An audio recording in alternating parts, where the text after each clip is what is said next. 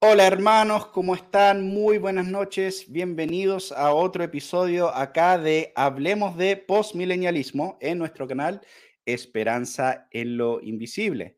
Esta noche eh, Simón no me va a estar acompañando, pero sí tengo a un muy buen hermano, Jared Pine, que me va a estar acompañando en la transmisión el día de hoy. Así que saludos, Jared, ¿cómo estás? ¿Puedes presentarte? Ah, bien, gracias. Gracias por invitarme, Nathan. Ah, es un gusto estar aquí con, contigo hablando del postmillennialismo. sí, yo soy Jared Pine, soy un estudiante en Westminster Seminary, California, y un licenciado ahora en las iglesias uh, Reformadas Unidas de Norteamérica. Yo creo que planeamos hacer esto la semana pasada, fue justo la semana pasada que tuve mi examen de, de licenciatura, así que ahora sí puedo decir que soy licenciado. y sí, eso soy yo. Soy un miembro en las Iglesias Reformadas Unidas de Norteamérica. Excelente. Entonces, ¿te licenciaste ahora de, con, un, con un MDiv o...? No más es una licenciatura de, de exhortar. Ah, después de conseguir el MDiv será la ordenación y todo eso. Excelente, excelente. Bueno, la razón que, quería invitar a Jared, bueno, hace tiempo que nos conocemos un poco por redes sociales y, algunas publicaciones, em, era para conversar un poco de este tema de la, de la teonomía y del postmilenialismo, pero eh, en este caso desde un punto de vista diferente, porque, bueno, muchas veces tengo en el programa a, Simón o a otros hermanos que, tenemos una visión bastante similar, pero en este caso Jared tiene una visión algo distinta, entonces vamos a estar interactuando desde esa, desde esa mirada y, y también es muy interesante eh, estar hablando, lo estuvimos comentando recién con Jared antes de empezar el programa, eh, considerar que él está estudiando en Westminster, eh, California, y ese también históricamente fue el, centro de, gran parte de este debate sobre la teonomía dentro de, especialmente dentro del mundo reformado, ¿ya? Em, entonces, por ejemplo, alguien como Greg Bansen estudió en Westminster, aunque en Westminster, Filadelfia, si no me equivoco, y, y parte, uno de los primeros conflictos que hubo fue a raíz de, un artículo que escribió el profesor Meredith Klein eh, en contra de la posición de, eh, de Bansen en ese, en ese tiempo. Pero entonces, bueno, es muy interesante que podamos tener esta conversación. Obviamente estamos hablando de cosas que pasaron que en los años 90, 80, no, yo ni sé en realidad. Pero sé que el libro, eh, Westminster, California, escribió un libro específicamente eh, eh, criticando al, a la teonomía em, en, el año, en los años 90, por lo que me acuerdo. Em, y varios de los profesores de Westminster en ese tiempo de California eh, escribieron artículos eh, en ese entonces. Entonces, eh, bueno, entremos un poco a ese tema. ¿Qué te parece? Bueno, yo sé que hemos hablado en el pasado que ah, por un tiempo tuviste un interés en algunos de estos temas de la teonomía, del postmilenialismo, pero ahora has ido un poco en otra dirección. Entonces, ¿qué te ha parecido? en este tiempo estar estudiando en Westminster y, cómo has visto alguno de estos temas.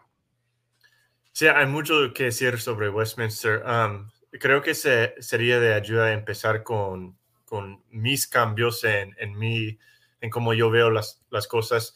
Um, pues yo uh, no crecí en en un, hogar reformado, sí un hogar cristiano, pero no reformado, y fue a través de personas como R.C. Sproul, John MacArthur, los normales que, que descubrí la teología reformada, pero la persona que más tenía influencia en mí fue Doug Wilson y tal vez en segundo lugar fue Jeff Durbin.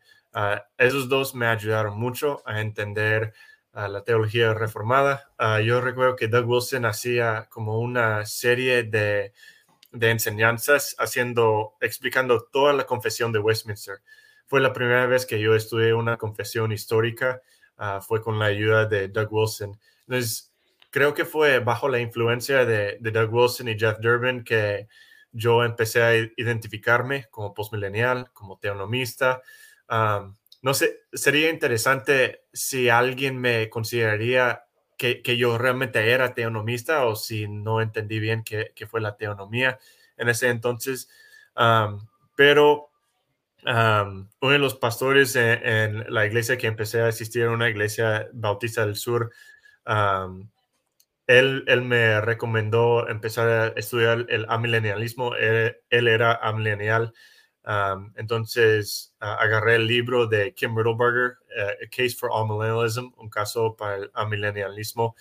Y yo leí el libro y al inicio yo pensé, pues, ok, entonces definitivamente no soy premilenial. De todas esas posturas, la premilenial es, es la que definitivamente puedo desechar. Pero con el tiempo, los argumentos que hacía Dr. Riddleberger me empezó a convencer y su iglesia quedó bien cerca de donde yo estaba viviendo en ese entonces. Entonces empecé a asistir a esa iglesia y, hasta la fecha sigo siendo miembro de esa iglesia. entonces cambié de postmillennial a amillennial, pero seguía siendo teonomista por mucho tiempo.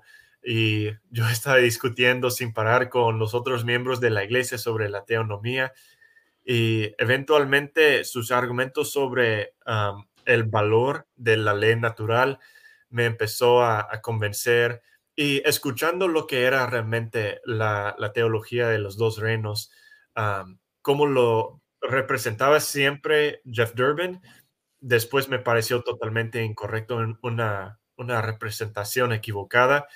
Y yo pensé, wow, sería posible, entonces sería de, de dos reinos y teonomista. E, entonces, por un momento yo era teonomista, caipiriano y de dos reinos. Y yo creía en todo, yo eh, todo, todo, lo podemos asimilar. pero ya no estoy tan convencido de que eso puede funcionar. ahora yo diría que yo soy la teología de, los dos reinos, ah, no teonomista, no caipiriano, no realmente. Y ahora soy estudiante en Westminster Ah, donde la mayoría de los profesores, eso es lo que enseñan, la, teología de los dos reinos. sé que mi amigo José Luis me querría decir que la versión que, que, tenemos aquí en este seminario es diferente de la versión histórica de las iglesias reformadas. Entonces, creo que sí ayuda a hacer esa distinción. Es la teología de los dos reinos que, que sale de Westminster, de California que yo creo que sí tiene mucho en común con la teología de los dos reinos histórica, pero seguramente hay unos desarrollos que hizo Dr. Van Drunen, entre otros que ha afectado cómo nosotros presentamos esta idea. Y también dentro de la facultad hay una variedad de opiniones. la manera en que R. Scott Clark habla de la teología, la, habla de los dos reinos es diferente de cómo lo habla el Dr. Van Drunen interesante eh, escuchar un poco tu historia, porque, bueno, mi historia fue similar, pero un poco al revés, de cierta manera, porque yo tampoco crecí en un, hogar específicamente reformado, eh, aunque mis abuelos eran presbiterianos, pero su iglesia era PCUSA, entonces, eh, digamos, pero eran más o menos reformados, podríamos decir. Pero yo partí más por el lado del amilenialismo. De hecho, yo probablemente eh, me hubiera considerado unos 7, 8 años como amilenialista, por lo menos. Em, aunque yo diría que probablemente no me metí tanto en el lado filosófico del amilenialismo en cuanto a las implicancias del tema, sino que más que nada en relación a mi manera de interpretar el libro Apocalipsis y algunos otros. Eh, no era premilenialista, en otras palabras. Em, pero después de unos siete, siete o ocho años ahí, eh, eh, justamente leyendo y escuchando a Douglas Wilson hablando sobre el postmilenialismo, ahí es donde empecé a ir más en esa, en esa dirección. Y no me acuerdo si fue a través de, de, Doug o si fue por, porque me acuerdo en un momento haber leído a Gary North y algunos de ellos, pero no me acuerdo exactamente dónde agarré esos libros, pero eh, los agarré en un momento y ahí eh, fui, bueno, fue, obviamente yo diría que no he leído todo lo que han escrito, porque hay, hay bastante que digamos. Es un chorro. Eh, sí, eh, estaba preparando un poco un, mensaje en el libro de Lucas y dije, ah, voy a revisar el comentario de, Gary North sobre Lucas, porque tiene un comentario sobre toda la Biblia. Y entonces leí unos párrafos ahí, era bien, interesante. Pero entonces hay mucho material en cuanto a estos temas y por eso también a veces es un poco eh, confuso. Y, y, por otro lado, también entender a Meredith Klein tampoco es tan fácil. yo, yo leí su artículo la, sobre, el, sobre el tema y yo digo, diría que entendí un, un, pequeño porcentaje de lo que entendí más o menos lo que estaba diciendo, pero no, yo diría un pequeño porcentaje también. Em, pero es interesante también cómo mucho de esto nace en, en el contexto eh, norteamericano, presbiteriano, del legado de, Westminster y de Machen y de, Princeton, que, que, yo diría en, lo general fue bastante postmilenial, especialmente la, la, era dorada de Princeton, que podríamos eh, decir. Em, bueno, también relacionado al postmilenialismo ahí. Pero em, es interesante porque Machen obviamente fundó Westminster como una, un lugar para continuar el legado del viejo eh, Princeton. Y realmente cuando eh, eh, gran parte de esto también fue un conflicto entre el Meredith Klein y el otro profesor, ¿cómo se llama? John Frame. John Frame.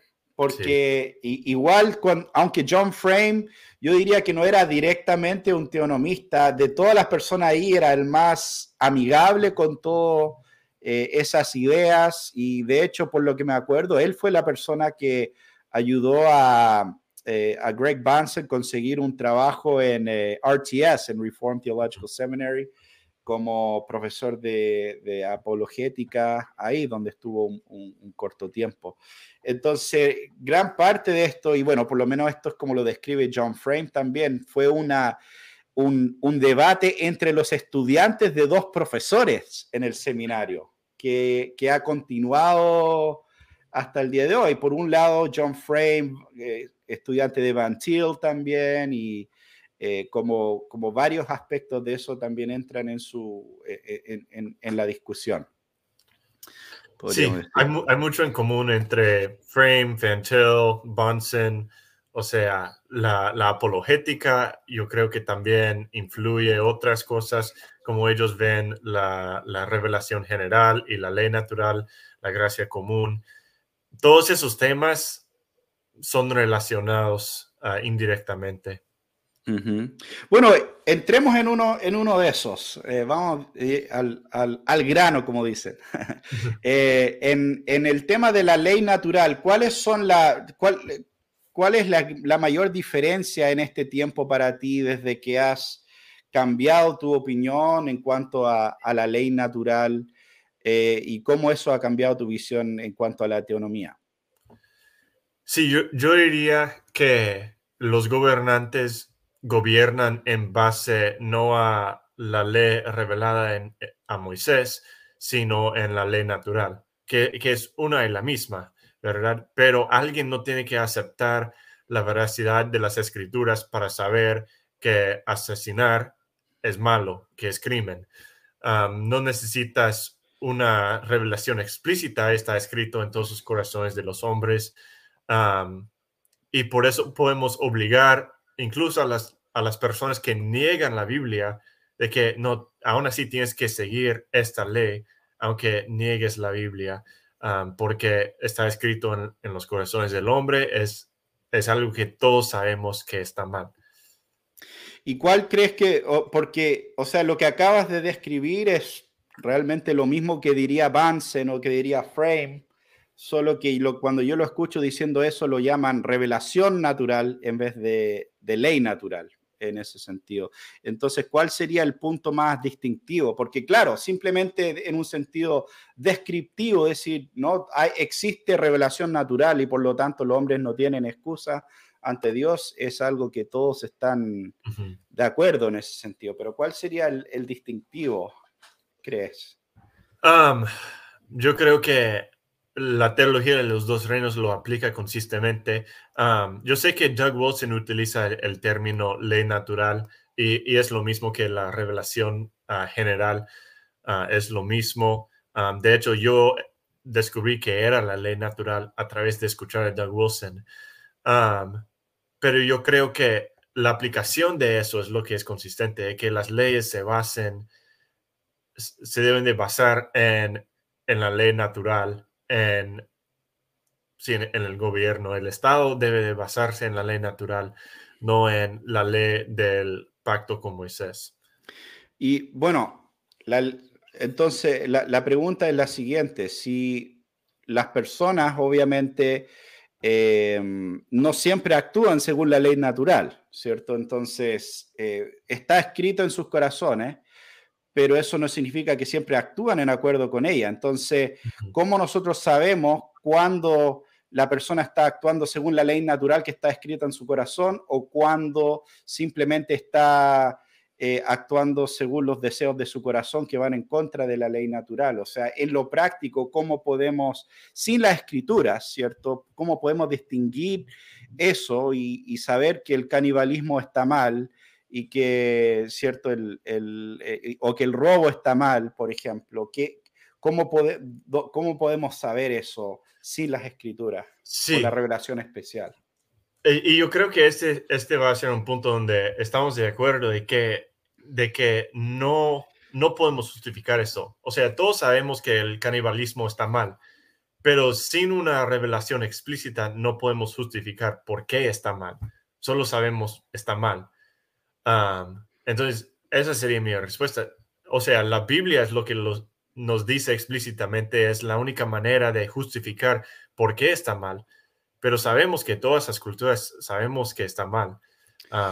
pero no todos, o sea, no, ellos no saben que está mal. O sea, yo, yo tengo un amigo, George, que es de Papúa Nueva Guinea y que conocí hace hartos años y él, él, él primera vez que vio una, una persona eh, Blanca era cuando tenía como 20 años y salió corriendo asustado porque nunca había visto a alguien así en su vida. Y, pero en, las aldeas que están a su alrededor eh, hay caníbales. Habían caníbales y era normal, súper normal. Habían otras, otras prácticas que nosotros en nuestra cultura decimos que está mal, pero para ellos era lo, lo normal. Entonces, Em, ¿cómo, ¿cómo, podemos distinguir, por ejemplo, es, esas situaciones? Porque nosotros también tenemos que recordar que estamos hablando en un contexto que ha estado influenciado por el cristianismo por más de, mil años, por lo menos. Y, eso obviamente tiene una, un efecto sobre la, la, cultura y las costumbres de una cultura. Sí, definitivamente. Hay, momentos que podemos decir que Dios está endureciendo las corazones de los hombres de tal manera que ellos ah, van en contra de la ley natural. por ejemplo, el homosexualismo. O sea, estamos viviendo en un momento que, al menos en mi país, se celebra, aunque nosotros sabemos que eso va en contra de la ley natural. Entonces, ah, sí es posible que, que las personas que sus corazones sean endurecidas y, y sí, o sea, eso sí mm. sucede. Pero claro, la, pregunta todavía sería, y bueno, eh, ¿cómo sabemos que eso va contra la ley natural? Porque, y, yo creo la Biblia nos dice. Claro, claro. Sí, justamente. Es, es, la única manera de saber. No podemos justificar, oye, ¿por qué esto está mal? Todos estamos de acuerdo de que robar está mal. Ah, pero ¿por qué? Claro. la única manera de justificar eso e, es, con la Biblia. Y ahí estoy totalmente de acuerdo con mis hermanos uh, presuposicionalistas ah, que usan ese argumento contra los ateos. Yo creo que es un muy buen argumento. Entonces, finalmente podríamos decir que la ley moral de Dios es lo que rige para todos los tiempos y en todas las circunstancias para el hombre, al final. en ese sentido, la pregunta es, ¿cómo, ¿cómo se revela? Esa ley moral y se revela de, dos maneras, en la ley natural y también en la Biblia. Y es, pero el, el, yo creo que el punto más importante de eso es, es que están los dos cantando la misma canción.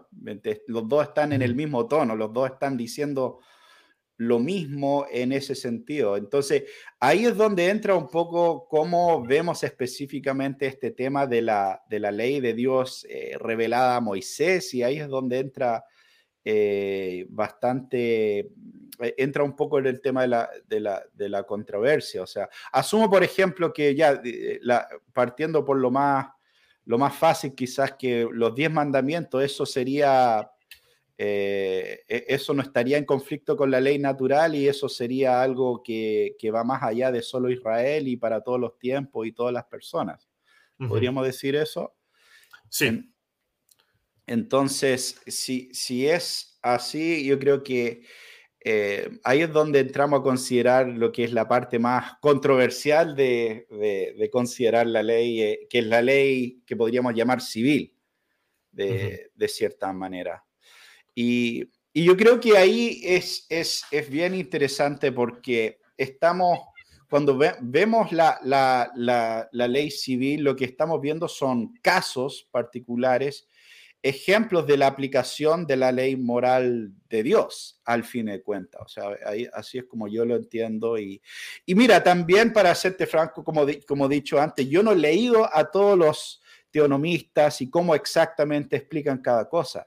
Pero sí en los últimos eh, tres años he tenido un privilegio muy especial, eh, gracias a Dios, a través del tema de las películas que he hecho y los proyectos, de ir y visitar a casi todos los teonomistas vivos eh, que, que he podido encontrar Creo que, creo que Douglas Kelly fue la única, uno, la única persona que no pude entrevistar. Entonces, eh, entonces me he podido sentar con casi todos ellos y, y, por lo menos por lo que yo puedo entender de nuestras conversaciones, ellos no tendrían ningún problema con todo lo que hemos eh, comunicado hasta ahora en ese, en ese sentido. Así que también es interesante eh, esa parte. Una, una de las preguntas, por ejemplo, que, que le hice a todos o intenté hacerle a todos, es si piensan que las naciones deberían tener leyes o si solamente deberían eh, tener una copia de Levítico y Deuteronomio en el, en el closet de atrás, entonces pasa cualquier cosa, van y, abren el,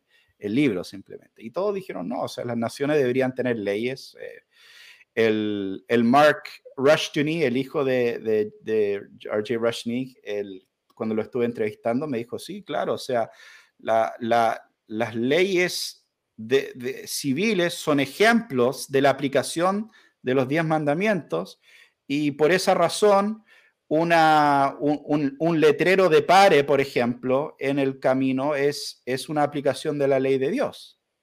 Entonces, eh, me pareció muy interesante. Aunque en Israel no tenían autos, eh, por ejemplo, no tenían esas situaciones, pero la, según el hijo de Rushton, y cuando nosotros ponemos un letrero rojo que dice pare eso eh, y, lo tenemos que respetar porque es una aplicación de, los principios eh, de, la ley de Dios y, del mandamiento de preservar la vida, por ejemplo. Entonces, es, esa parte yo creo que se vuelve bien, bien interesante.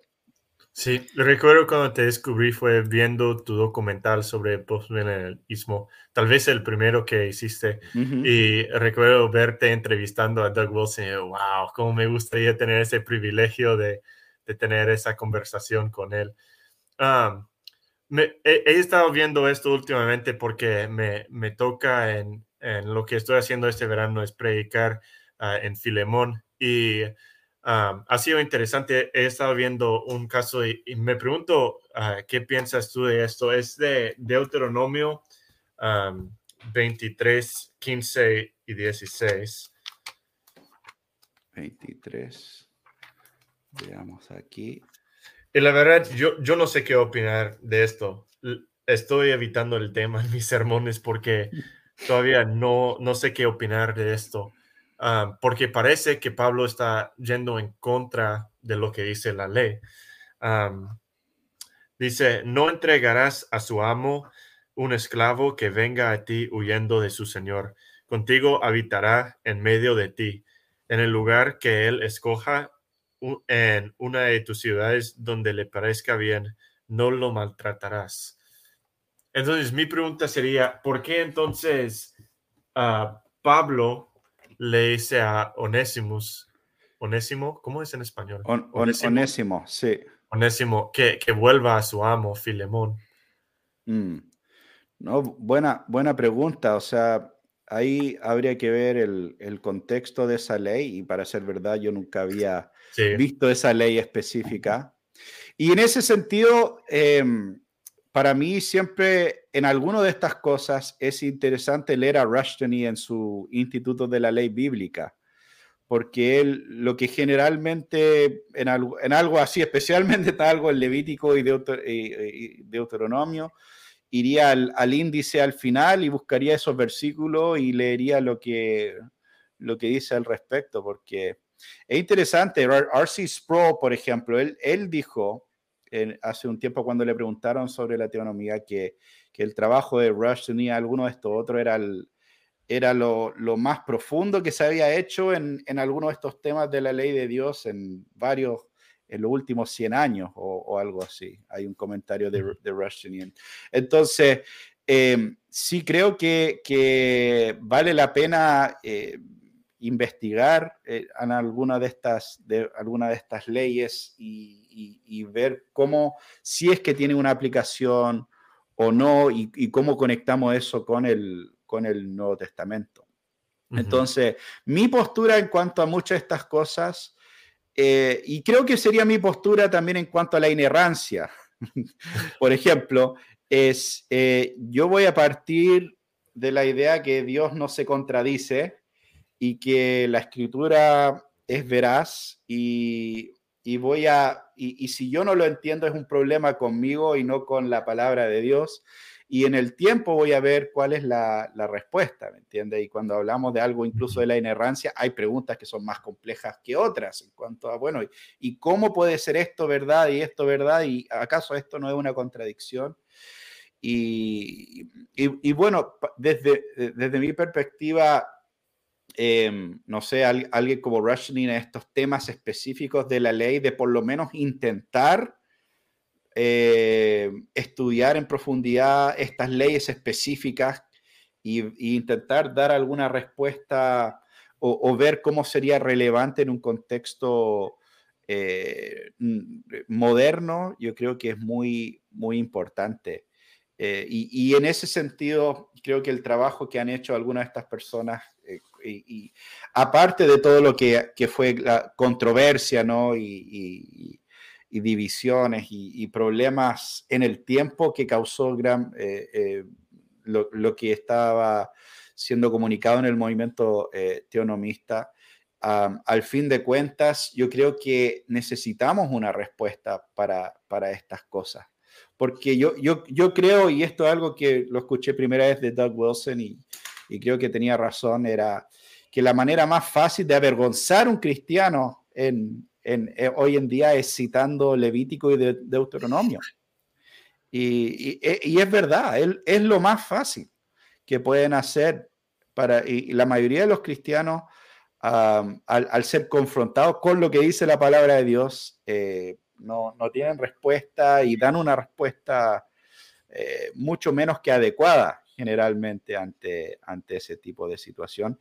Y, por lo tanto, eh, e, es importante conocer la ley de Dios, e incluso la ley, la ley civil.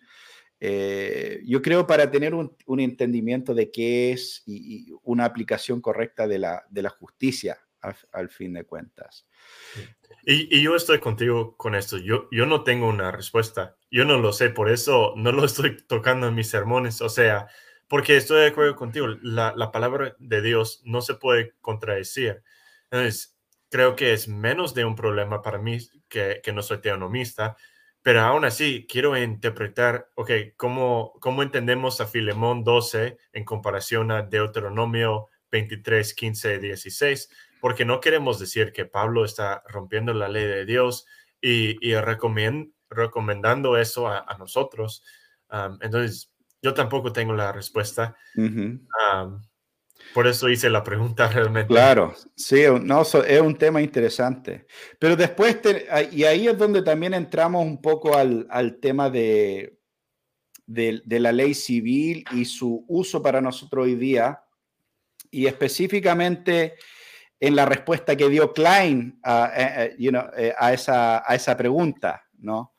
Y su principio de la intrusión. Entonces, quizás podrías explicarnos a mí también, exactamente qué significa este principio de la intrusión que hablaba Klein y cómo eso nos lleva a la conclusión de que la ley civil a Israel generalmente no, tiene una aplicación para nosotros hoy en día.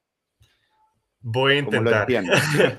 Eh, o sea, ok, entonces, e, este semestre tomé una clase, ah, se, se, llamaba Canon y Teología Bíblica y mi maestro es doctor Estel, que es un ministro en, la UPC y es uno de los dos mayores expertos en Klein. Fue un estudiante de Klein.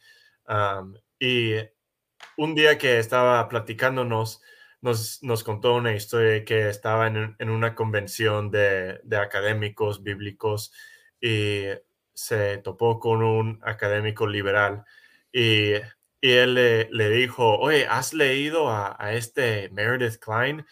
Yo lo leo, es un loco, nada de lo que dice tiene sentido. Y, nos contó esa historia, Dr. Estelle, para decirnos, yo sé que es difícil para ustedes leer estas cosas y, e intentar entender, pero sigan esforzándose porque vale la pena. porque sí es difícil, o sea, todos reconocemos que es casi imposible entender a Dr. Klein, entonces, lo de la intrusión, lo que él está diciendo es que eh, es más fácil si tengo un pizarrón para dibujarlo todo como él lo hace, pero que, que en, los tiempos, no en los tiempos finales, en, el escatón, en, en, la eternidad, no va a haber pecado. Estamos en el cielo, no hay pecado. Ah, todos los que pecaron contra Dios están en infierno, han sido juzgados perfectamente. Entonces hay un juicio perfecto en el último día ah, que por ahora no está sucediendo. O sea, Adán y Eva tomaron la fruta y no murieron inmediatamente. El juicio ah, fue pausado hasta el final. sí entró la muerte a través de su pecado, pero de que todos reciben lo que merecen por sus pecados, no lo reciben inmediatamente. Entonces, la idea de la intrusión es que hay momentos en el Antiguo Testamento donde sí vemos ese juicio, por ejemplo, en el diluvio, ah, que, Dios decidió, ok, eh, eh, el pecado abunda tanto, es tan peligroso que puede destruir la semilla de la mujer. Entonces, para preservar la semilla de la mujer, pausó lo de la gracia común, entró una intrusión de ese juicio perfecto que va a venir en el día postrero y todos los malvados fueron destruidos y solo quedó una familia, una familia elegida, el pueblo de, Dios. Eh, y vemos un poco de eso también en, la época de Moisés. Ah, mandamientos, ah, por ejemplo, los de Jerem, ah, de destruir totalmente a, cierta población o a cierto grupo y no, no tomar nada de ellos, destruirlo todo. esa es la idea de Jerem. Entonces, esos son ejemplos que vemos de intrusión. Y, yo creo que Bunsen dice que hasta él está de acuerdo de que esos sí son ejemplos de intrusión y que no debemos de aplicar lo de Jerem hoy en día. Creo que uh, Joel McDermott dice lo mismo. Um, entonces, hasta ahí no es controversial. Um, pero él quiere aplicar eso a todas las Toda la ley civil. penales. Uh, the, penal sanctions. Sí, las sanciones penales, sí. Sí. Um, eh, y yo creo que ahí es donde hay la diferencia entre Bunsen y Klein, es aplicar ese principio a esas sanciones penales. Pero, pero él está diciendo que eso de la intrusión es algo exclusivamente que ocurría en, el, en tiempos del Antiguo Testamento o...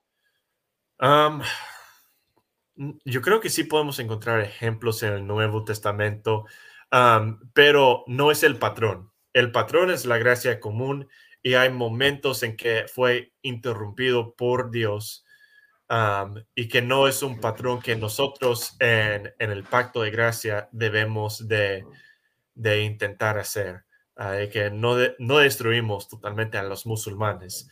Ah, el, principio de Jerem no, no aplica a ellos. O sea, yo no tengo problema con, eh, con decir, por ejemplo, que los juicios eh, temporales de Dios eh, en la historia apuntan a un día final de juicio, por ejemplo. Y de hecho yo creo que eso es el patrón bíblico, pero a través de, no, no solamente a través del Antiguo Testamento, sino a través de toda la historia humana.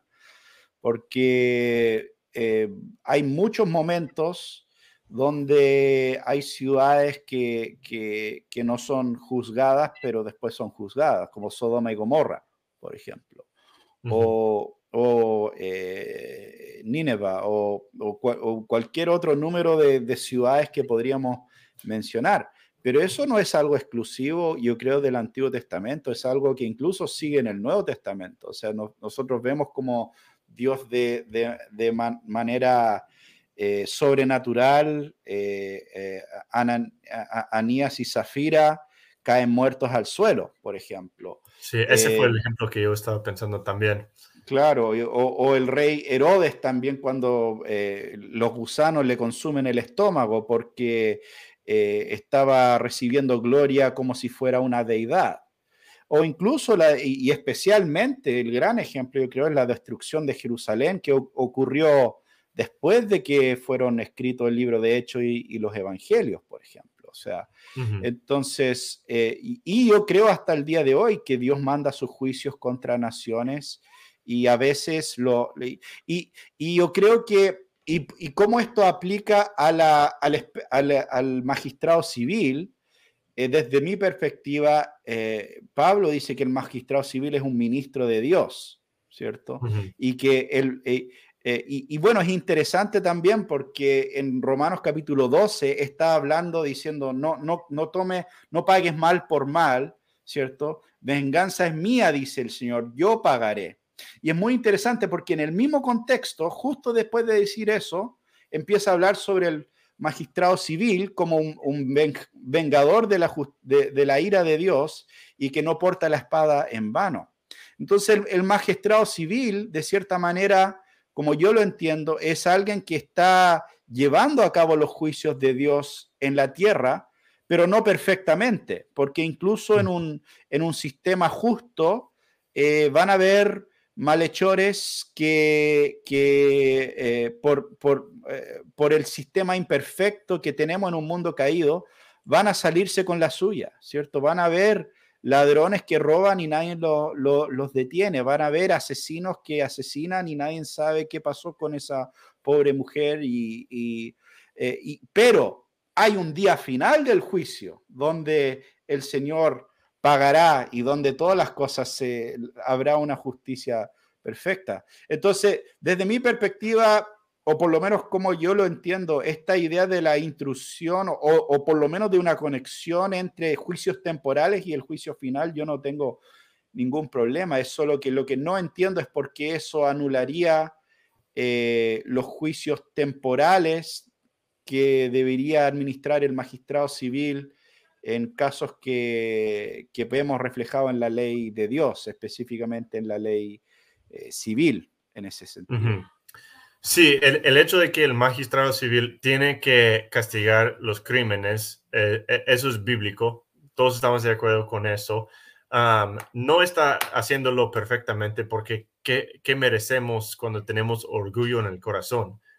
Pues merecemos una muerte eterna, el castigo eterno y el magistrado civil no hace eso para el orgullo en el corazón. Ah, yo creo que Doug Wilson ayuda mucho cuando hace la distinción entre pecados y crímenes. no todos los pecados son crímenes. Entonces hay, hay, ciertas cosas que el magistrado civil no castiga. Ah, pero, o sea, si alguien roba, la ley civil dice que, que tiene que regresarlo y pagar ah, más por, por lo que tomó pero, ¿qué, merece un, ladrón? Merece el castigo eterno. Entonces, no, no recibe ese castigo eterno, recibe un castigo apropiado por el magistrado civil. lo que yo, es, yo quiero decir con, con las ah, sanciones penales en el Antiguo Testamento es que son para, para Israel, que es una representación terrenal del nuevo Jerusalén, donde no habrá pecado. Entonces los, los castigos muchas veces son más ah, severos de lo que vemos, más severos de lo que yo creo que deberían ser hoy en día. entonces, no creo que sea necesario castigar al máximo todos los crímenes como eran en ese entonces. Ah, Sí, yo, yo no mm. querría aplicar así por la letra las sanciones ah, penales. Es interesante eso. Bueno, yo, yo diría, bueno, dos, dos cosas en cuanto a eso. Em, en primer lugar, y, y, esto también tiene que ver cómo nosotros entendemos, porque hay dos preguntas, ¿no? Hay, hay una pregunta es si las sanciones del Antiguo Testamento eh, son apropiados y tienen una continuidad. Y lo otro es qué exactamente eran esas sanciones y qué es lo que Dios estaba diciendo, ¿cierto? Y cómo entendemos esas leyes y cómo eran aplicadas. Entonces, yo, por ejemplo, soy más de la idea y basado en alguien como Gary North, que, que, la mayoría de las sanciones que nosotros vemos no eran eh, obligatorias, con excepción de algunas. Entonces, lo que, lo que, que en la mayoría de esos casos eran una máxima sanción eh, en cuanto a, un crimen. El único, uno de los pocos casos que no era así, eh, especialmente, era el caso de la, del, homicidio, porque ahí, porque el, principio de, que, que, habla Gary North tiene que ver con el derecho de las víctimas a, a recibir eh, una compensación menor por el crimen cometido contra ellos, básicamente. Y como tú como víctima podías, de cierta manera, reducir la sentencia de la persona que te hizo, del, eh, de la persona que te hizo mal, a, fin de cuentas. Em, pero Aparte, o sea, poniendo eso al, lado por un segundo de cómo exactamente entendemos. Repito, solo quiero decir que, perdón por interrumpir, pero aquí en Westminster enseñan exactamente lo mismo, de que sean sanciones penales máximas, ah, no mínimas. Ajá, exactamente. Y, pero a mí me llama la atención eh, ese principio de, Klein por, por dos cosas específicamente. Uno, es si, si se supone que es una mirada a la Nueva Jerusalén, eh, me parece un poco extraño la idea porque sanciones civiles justamente son necesarias por hombres pecadores. Y cuando estamos en una situación donde ya no hay pecado, cuando estamos en gloria, no hay ninguna necesidad de, sanciones civiles en ese sentido. Entonces, eh, eh, me parece, no, no, no me parece una muy buena imagen del Estado eterno, eh, los castigos de sanciones civiles por ese lado. Y por otro lado también, porque si el argumento es, bueno, estos son especialmente severos porque están apuntando a ese día del juicio, por lo menos en el contexto que fueron dadas esas leyes, eso no sería muy, muy útil, porque la ley de Dios, comparado con las leyes de los países, las naciones que rodeaban Israel, era extremadamente misericordioso. O sea, en, otros contextos, si, si robabas, no, no, tenía, no es que tenías que pagar restitución, simplemente te cortaban una, mano, te mutilaban. O eh, en otras naciones eh, habían cientos de maneras de, recibir una pena de muerte, por ejemplo. Entonces, si Dios quería, ah, y, también es, importante este punto, porque la ley de Dios específicamente en, en Deuteronomio 4.8 dice que esto va a ser un ejemplo, esto va a ser para que las naciones vean a Israel y vean estas leyes, y, esto, esto es para, para que las otras naciones vean lo que estamos haciendo acá. Y si la ley de Dios era menos severa que las leyes en cuanto a pena de muerte y todas estas cosas, eh, comparado con las leyes de las naciones que nos rodean eh, o, que los rodeaban, sería una, una, no sería muy buena manera de demostrar que Dios era tan severo porque estaba mostrando todo lo, contrario, estaba mostrando que el Dios de Israel era un Dios misericordioso, totalmente diferente a los dioses que, de las otras naciones en ese sentido. Ah, bueno, con respecto al, primer punto, e, es necesario los castigos porque uh, sí, en el Nuevo Jerusalén no hay pecado, ah, pero no entran al Nuevo Jerusalén hasta que haya el juicio en el día postrero y, y, por eso es, es, una intrusión de eso, está representando eso. pero eh, en cuanto a tu segundo punto, es un muy buen punto de que uh, sí, entiendo totalmente lo que estás diciendo. Sí, el chiste es, es comunicar la severidad de Dios y hacerlo con leyes o castigos menos severos. eso comunicaría lo otro. Tendré que considerar eso honestamente. E, ese es un muy buen punto. Y también me, llamaría mucho la atención relacionado a eso es, es, eh, y este es el, tema que he tenido muchas veces cuando hablando de temas de ley natural, es como, como, que, como ponerse de acuerdo de qué exactamente es un castigo justo para la ley natural, porque, y, eh, y este es también parte del, del, problema, por otro lado, cuando personas quieren en algunos casos, reducir la ley moral a solo los diez mandamientos. Y bueno, los, diez mandamientos son para, tienen una continuidad, pero la ley civil no, no es tan relevante porque los diez mandamientos por sí solos, y este es un punto que, que, usa Vance muchas veces, eh, no tienen sanciones. O sea, los diez mandamientos dicen no robarás, pero no nos dice qué pasa si alguien roba.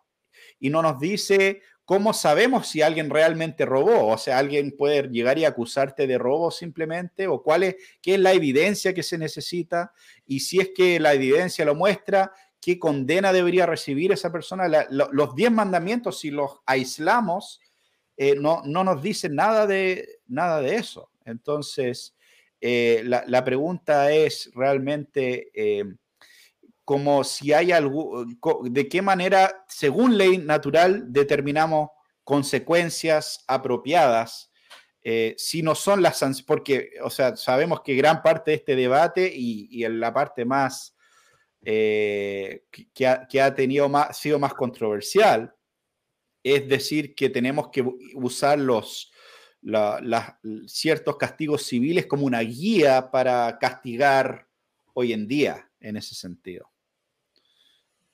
No sé si quizás me di ah. mucha vuelta. no estoy totalmente seguro de que sea la, pregunta, pero sí, yo no diría que tenemos que buscar en la Biblia para saber cómo debemos de castigar las cosas.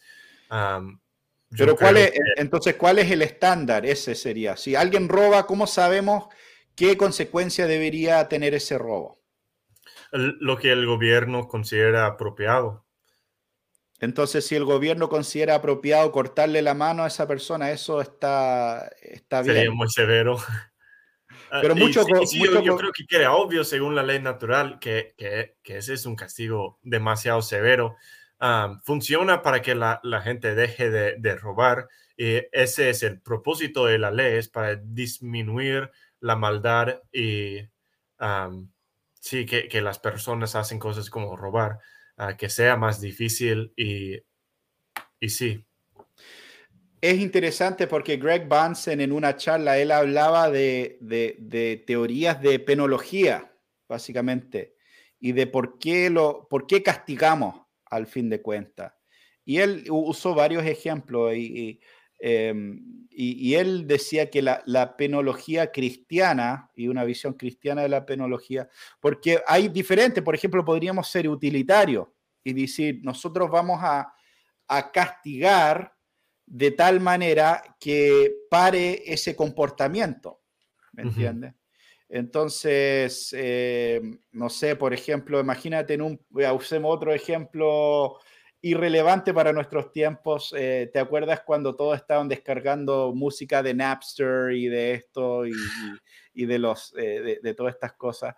Em, digamos que el gobierno de, Paraguay, por, dar un ejemplo eh, X, eh, decidiera que mañana todo, cualquier persona que se lo encuentren descargando una canción por, por Napster, eh, los, iban a, los iban a decapitar en, público, por ejemplo. Y eso sería, e, esa era la pena a partir de mañana en ese país por descargar canciones por, por Napster. Ahora, yo creo que en un sentido utilitario, eh, o, hagámoslo aún más, o sea, eh, no solamente te van a decapitar a ti, pero a, todos tus parientes también por, por, descargar una canción. Yo creo que, yo creo que las descargas de, de, Napster bajarían muchísimo en esa nación, ¿me entiendes? O en otro sentido, ¿funcionaría? Sí. De la misma manera que funciona cuando la mafia eh, llega a tu casa y, agarra a tus hijos y te llama por teléfono y dice, yo necesito que, eh, que hagas esto, que, que, traiciones tus principios y si no lo haces, eh, tu familia va, a sufrir, por ejemplo.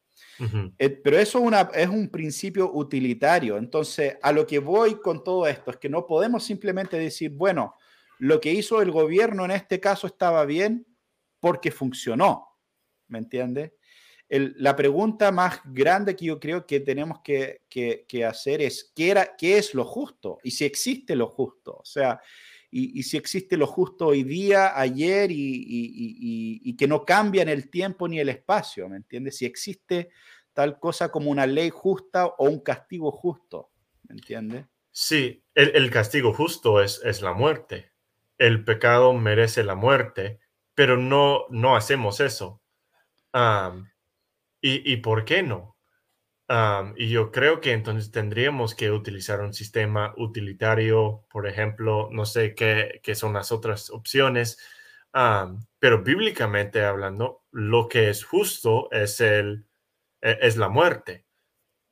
Pero no la muerte, o sea, de la manera que yo lo entiendo, el, el magistrado civil está bajo una, un mandato limitado por Dios, dado por Dios como ministro de Dios, y él puede ejercer su rol bajo ciertas circunstancias, pero lo que no puede hacer, por ejemplo, es eh, leer tu corazón. Entonces, él no puede eh, eh, como condenarte por, por un pensamiento que tuviste, porque simplemente está fuera de su jurisdicción.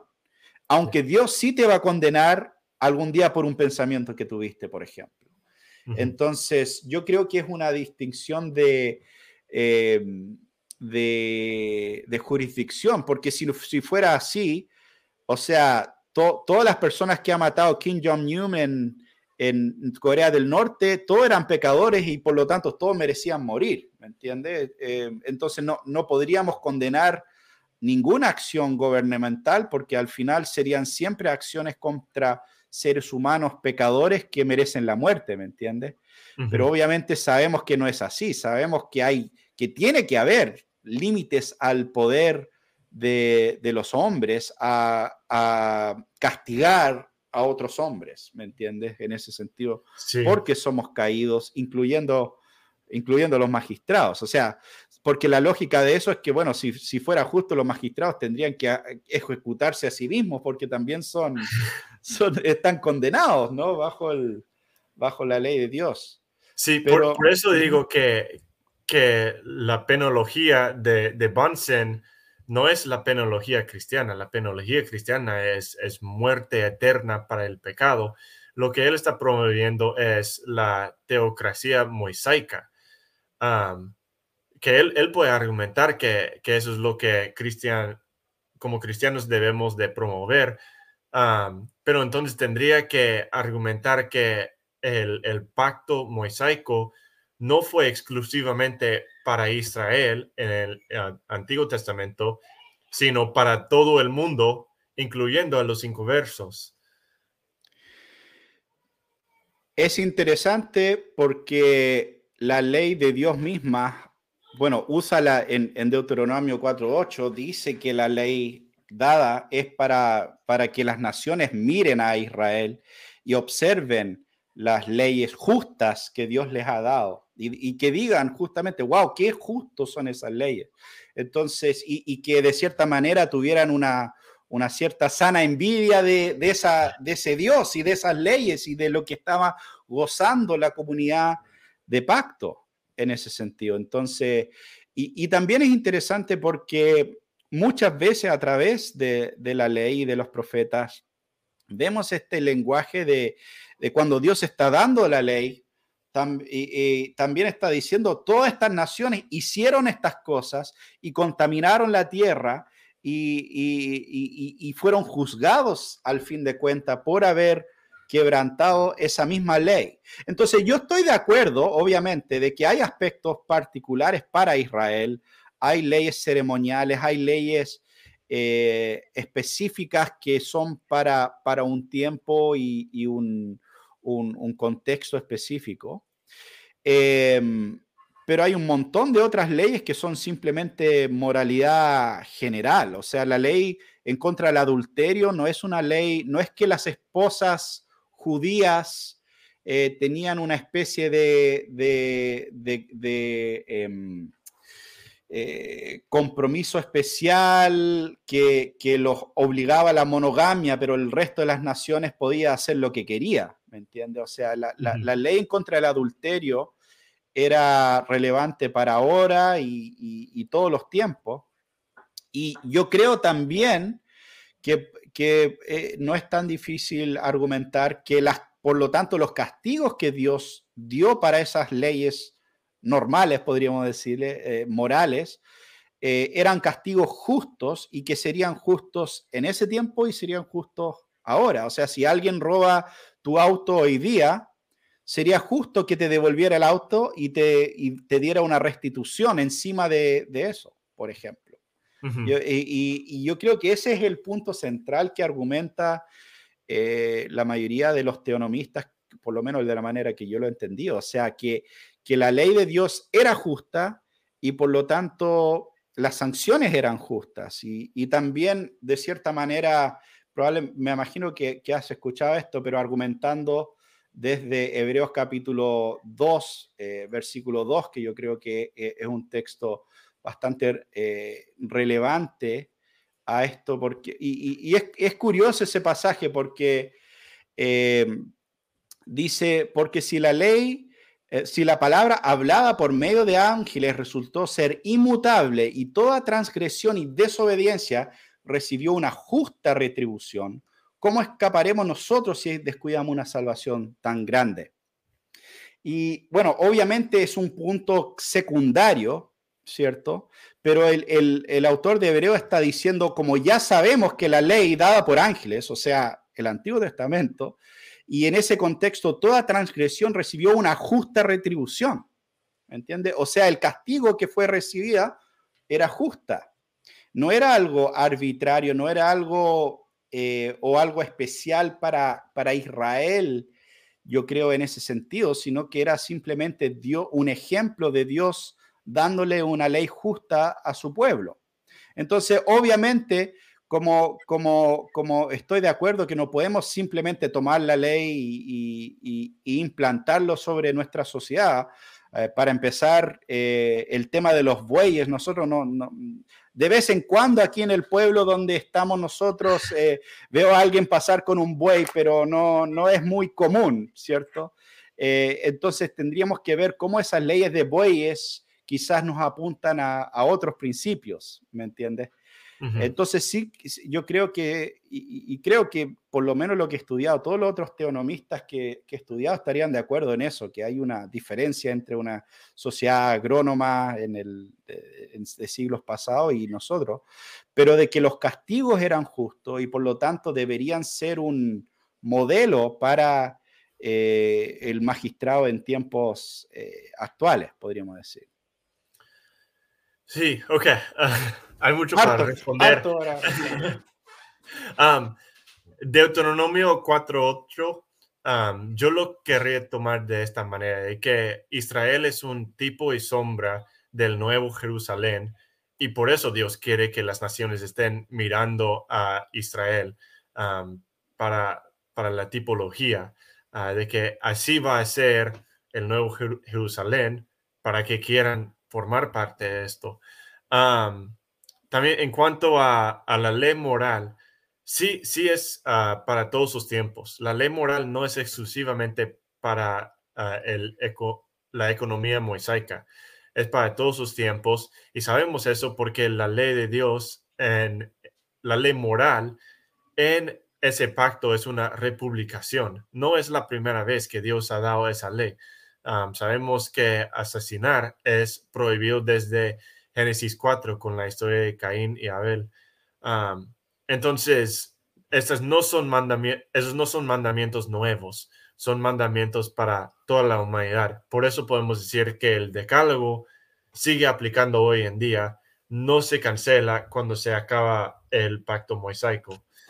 en cuanto a Hebreos 2.2, tendré que verlo más detenidamente pero no estoy seguro de que esté hablando de, la ley mosaica ahí en Hechos 2.2. Eh, digo, Hebreos 2.2. Em, pero una pregunta en cuanto a eso entonces, porque yo creo que el punto, el punto, por lo menos desde mi perspectiva, un poco decisiva, es que habla de justa retribución. Y si estuviera hablando solo de los diez mandamientos, por ejemplo, eh, no hay ninguna retribución en los mencionados en los diez mandamientos. O sea, dice no robarás, pero no, no dice, bueno, ¿qué exactamente eh, es la consecuencia si alguien roba? Es, para eso tenemos que ir a lo que llamamos la ley civil. Y, la ley civil sí te dice, bueno, cuando robas, eh, esto es lo que debería pasar, por ejemplo. Entonces, yo, yo creo que es difícil, bueno, en primer lugar, yo creo que es difícil desligar la ley no robarás de la aplicación civil como si fueran dos universos diferentes, ¿me entiendes? Eh, esa es la primera dificultad que veo, porque la ley está interconectada eh, en esa manera. O sea, obviamente eh, cuando, dice no matarás y después dice si si hay un homicida hay que hacer esto, es una aplicación clara de los diez mandamientos. De hecho, esa es toda la premisa de Rushduni. De hecho, en la obra de Rushduni es un comentario sobre los diez mandamientos y está dividido de esa manera, está dividido por mandamiento y después bajo cada mandamiento agarra todas las leyes que Rushduni cree que son relevantes a ese mandamiento, básicamente. Entonces, ese es el, el argumento, al fin de cuentas, yo creo, es que no toda, yo creo, pero mucha de la ley civil es simplemente una, una aplicación práctica de la ley moral. Yo no creo que sea necesario ir a la ley civil para saber cuál es una retribución ah, adecuada, una retribución justa. Ah, podemos ir, yo creo que sería mucho mejor ir a Génesis 9 y ah, lo tengo aquí empezando en el versículo 5, dice, y ciertamente pediré cuenta de la sangre de, vuestras vidas, de todo animal la demandaré, y de todo hombre, del hermano de todo hombre, demandaré la vida del hombre. El que derrame sangre de hombre, por el hombre su sangre será derramada, porque a imagen de Dios hizo él al hombre. En cuanto a vosotros, ser fecundos y multiplicaos, poblar en abundancia la tierra y multiplicaos en ella. Entonces, aquí está hablando de, un pacto que Dios está haciendo con Noé, pero no solo con Noé, sino con toda la creación. Entonces, este pacto no está limitado al pueblo de Dios. El pacto que Dios hizo, hizo con Moisés fue con el pueblo de Dios, pero este pacto es con toda la creación. Esto incluye a los inconversos, los que están afuera del pueblo de Dios. Y aquí vemos que Dios les está diciendo que debe haber una retribución justa para el pecado.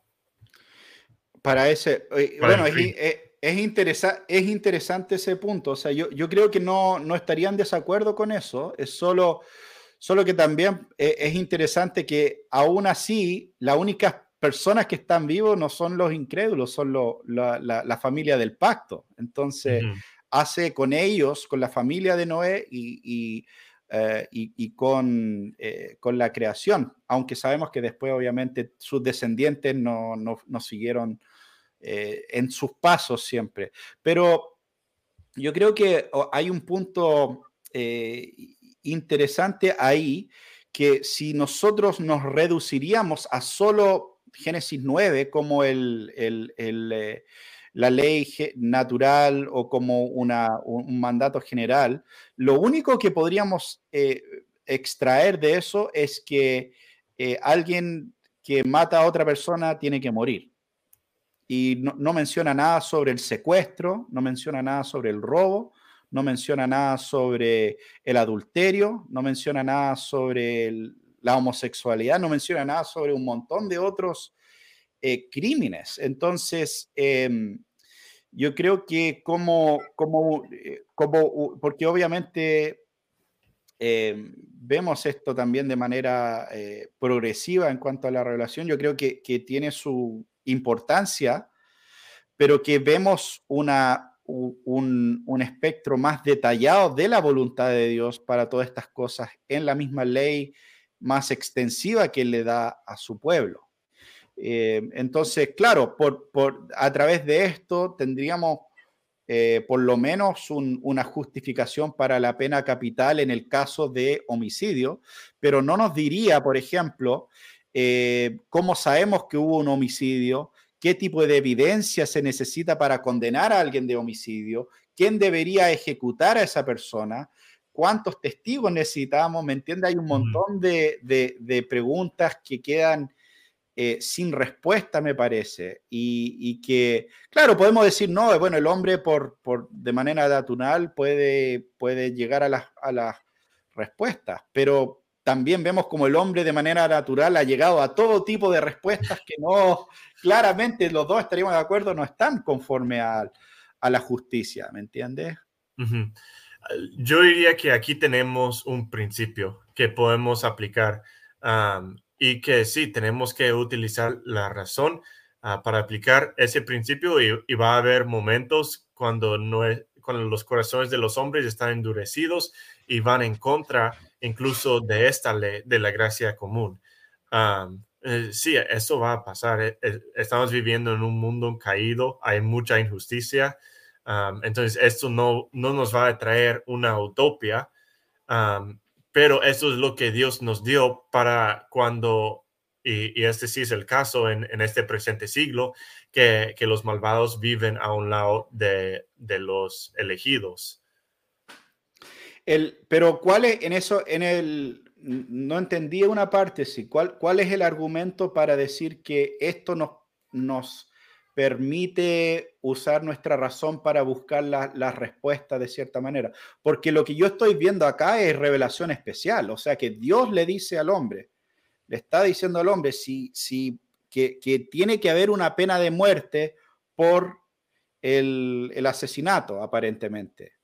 Eh, entonces, no es que Dios le está diciendo, ah, ustedes tienen que decidir lo que les parece mejor para castigar cuando las cosas van mal. O sea, yo, por lo menos no, veo eso en el texto, veo simplemente revelación especial, donde Dios dice, no, en este caso esta es la consecuencia, y más adelante eh, entra en más detalles, podríamos decir.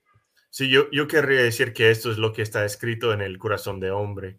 Ah, y no, no solo esto, toda la ley moral, pero este principio de, una retribución justa, aquí lo tenemos en Génesis 9, que es antes de la formación de Israel. O sea, esto preexiste Israel, entonces no tenemos que ir a Israel para saber cómo debemos de, hacer las cosas en Chile, en Estados Unidos, donde no es el pueblo de Dios, no es un país que ha hecho un pacto ah, con Dios. Uh, cómo hacemos las cosas, debemos de mirar al pacto que incluye a toda la humanidad. Pero Noé estaba en pacto con Dios. Entonces, incluso esto que se estaba haciendo era con una persona y con un grupo de personas que estaban en pacto. y, y, si yo, diría que sí estamos en, un, pacto, no un pacto de gracia salvadora, en un pacto de gracia común, porque Dios mm. hizo esto con toda la creación, ah, de que no va a mandar otro diluvio, que en el, en el día postrero se va a destruir todo por fuego, ah, no por agua entonces, es, esa es un una promesa que Dios hizo con toda la creación y ha guardado su promesa. Entonces, todos estamos en este pacto. No es un pacto de gracia salvadora, entonces no podemos decir, ok, estoy en el pacto de gracia. Ah, pero sí, toda la, toda la creación está dentro de ese pacto de gracia común. Bueno, y ahí tocaste un tema muy interesante que nos cambia, que, toma un poquito de otra dirección en cuanto a la escatología, ¿no? Porque este tema también eh, entra, entra en, nuestra conversación en cuanto a estos asuntos. Y, es justamente, por, y, creo que esto es algo que, si no mal recuerdo, lo mencioné en algunos comentarios cuando estuvimos hablando de este pasaje en Facebook, em, porque el texto no, no dice acá que, bueno, que va a haber, que eh, eh, eh, no va a haber destrucción hasta que o, en un futuro destruya la tierra de otra manera. Simplemente dice que no volverá a destruir la, tierra. Y, y, esto también entra por agua, claro. Y como mencioné esa vez, creo, es, ahí tenemos dos opciones realmente. Eh, podríamos decir, bueno, eso significa que Dios en un futuro va a destruir la tierra, pero no por agua, por fuego. O podemos decir que eso está diciendo que Dios nunca más va a destruir la tierra. Y, y, si vamos con la opción 1, entonces yo no veo cómo eso limitaría eh, los juicios de Dios o las destrucciones de Dios en la historia. ¿Me entiendes? Porque al fin de cuentas Dios podría destruir, la, seguir destruyendo, seguir eliminando casi toda la población humana por medio de una enfermedad o por medio de fuego, sin usar agua, podríamos decir, ¿me entiendes?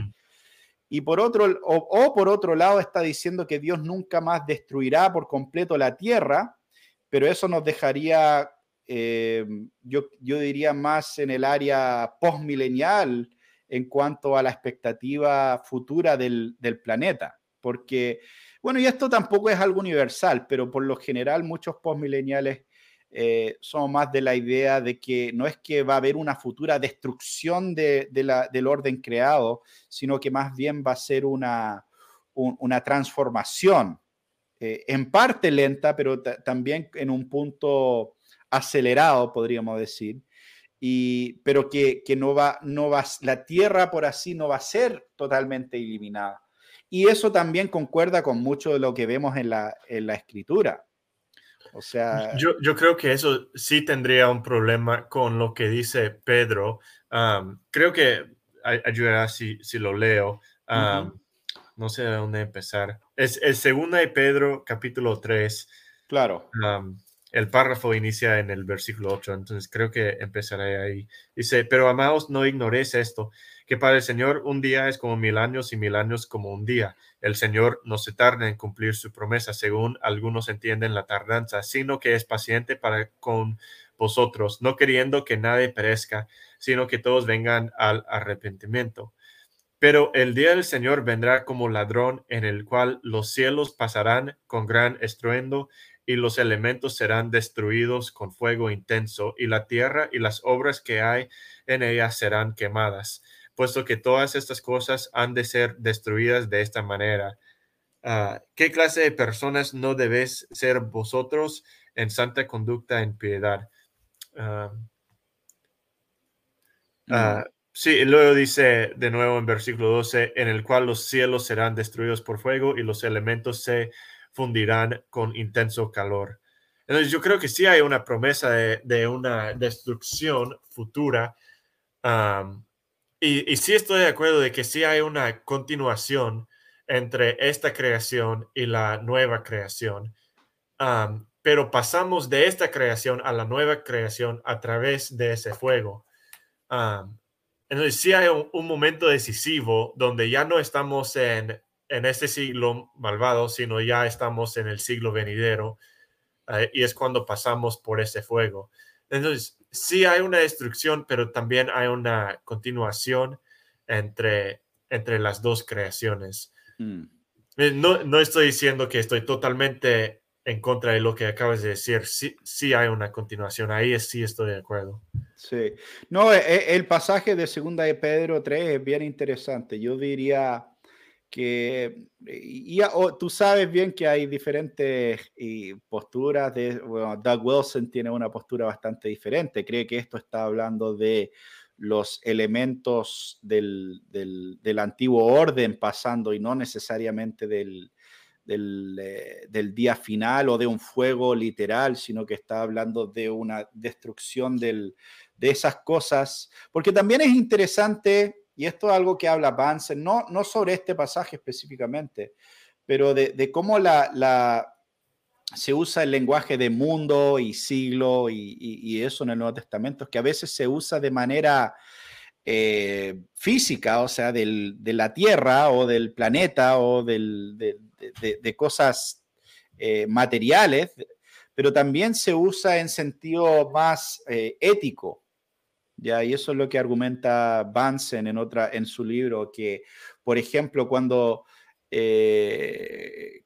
cuando, cuando dice no seas de este mundo, no están diciendo no seas de este planeta.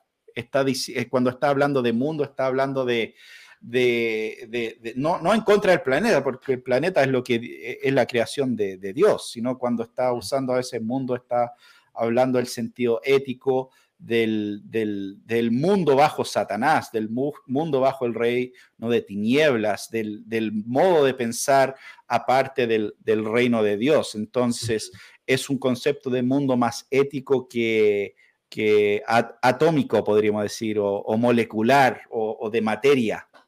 Y, y que hay una continuidad material, pero una descontinuidad ética, donde Dios sí va a purificar todo lo que sea eh, contrario a su, a, su ley, todo lo que, todos los efectos del pecado y, todo eso serán eh, consumidos, por así decirlo, pero no necesariamente la, la, creación. Porque, y, ahí también, obviamente, estamos balanceando lo que dice la escritura acá y también otros pasajes que dice que los justos eh, permanecerán para siempre en la tierra, por ejemplo y cosas así. Entonces, eh, eh, eh, hay, un tema, y, no digo que es fácil de entender, ¿no? O sea, yo, yo, yo diría que es un tema un poco complejo y de balancear todo lo que dice la escritura al, respecto. Pero yo, bueno, cada vez estoy menos convencido de que hay una especie de, de, destrucción material al fin de los, de los tiempos, y sino más bien una, una transformación eh, del, del, cosmos, que también en parte empieza en la historia, o sea, si, si, si y eso obviamente está ligado al tema escatológico. Pero, lo de la, la, transformación lenta, o sea, eh, podemos decir desde una perspectiva postmilenial que eso está sucediendo ahora, pero sí dirías que, que en el día postrero, en el día que, que llega el Señor, sí hay un cambio radical, ¿no? Definitivamente, porque hasta que no llegue el Señor, seguirá la muerte y el pecado. ¿ya? y, y, lo que yo siempre diría es que eh, los efectos del pecado son, eh, siguen incluso cuando eres cristiano. O sea, y, las personas dicen, no, tú crees en una utopía. Y yo, yo les digo, ¿acaso nunca te has juntado con 200 cristianos? ¿Tú crees que es una utopía? Eh, es mucho mejor que juntarse con 200 eh, paganos en la cárcel, definitivamente. O sea, hay, hay, hay, es mejor estar con 200 cristianos que 200 paganos, pero al mismo tiempo también hay pecado, también hay dificultad. Que la, eh, eh, y bueno, yo veo pasajes, por ejemplo, como Isaías 65, y sí creo que está hablando de eh, cuando dice que llegará el día que, que el, el, hombre, el, el, joven morirá a los 100 años. yo sí creo que eso está hablando de, de que la vida del hombre será extendida en, tiempos postreros. Ahora, no sé si eso será simplemente por una, eh, por la gracia de Dios de manera especial que extenderá la vida de las personas o si será por avances médicos o, lo que sea. Yo no, tengo problema con, eso, pero sí creo que eso eh, será así. Pero aún así las personas morirán. Entonces, aún si vives 200 años, eh, vas a morir. Y eso va a ser triste cuando, cuando mueras, para tu familia, al igual que es triste ahora. Por lo tanto, eh, sí, yo creo que siempre tenemos eh, como cristianos, todos desde cualquier perspectiva, anhelamos ese estado donde está, está libre de pecado, libre de muerte, libre de, todos los efectos de la, de la caída, por así decirlo. Eh, pero también, bueno, y, por otro lado, también desde la perspectiva postmilenial, creemos que históricamente en el tiempo va a haber eh, mejoras, no una perfección, pero sí situaciones eh, mejores de las que estamos viviendo presentemente en este mundo. Recuerdo cuando conocí a Dr. Riddleberger, eh, estábamos platicando, estábamos almorzando con un grupo pequeño y él, no me acuerdo por qué, pero empezó a hablar de, de, todo lo que podemos hacer con nuestras, nuestros teléfonos inteligentes.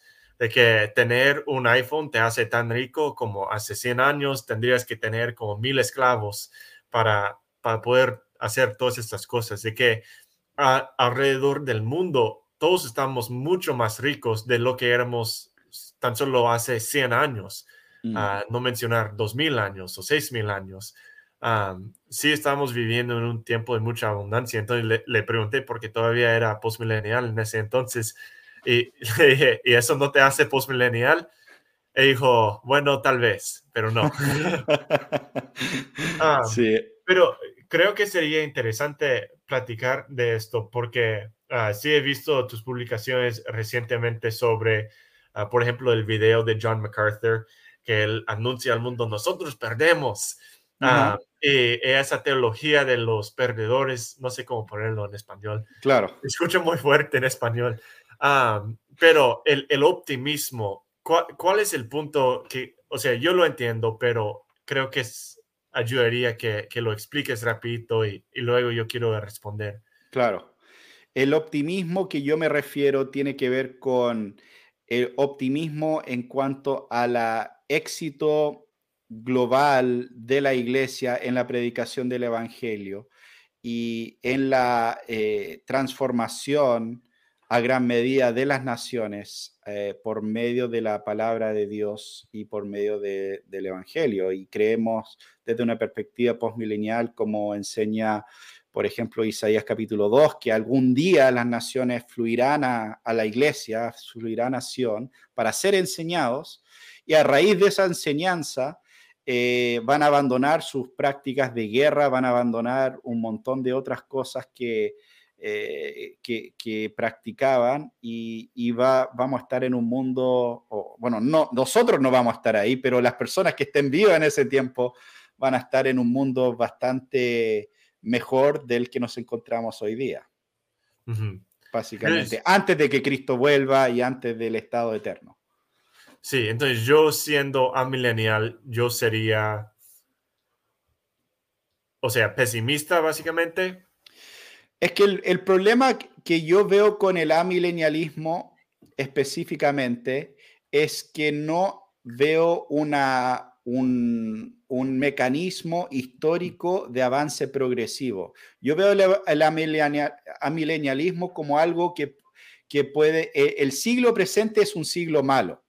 La iglesia en el siglo presente es una, eh, eh, eh, es una iglesia peregrina, es una iglesia remanente y por lo tanto, si es un remanente, significa que la mayoría siempre va a estar del lado del maligno. Por ejemplo, eso es lo que dice William. William Hendrickson lo, dice así, que, nosotros creemos que la mayoría siempre va a estar del lado del maligno.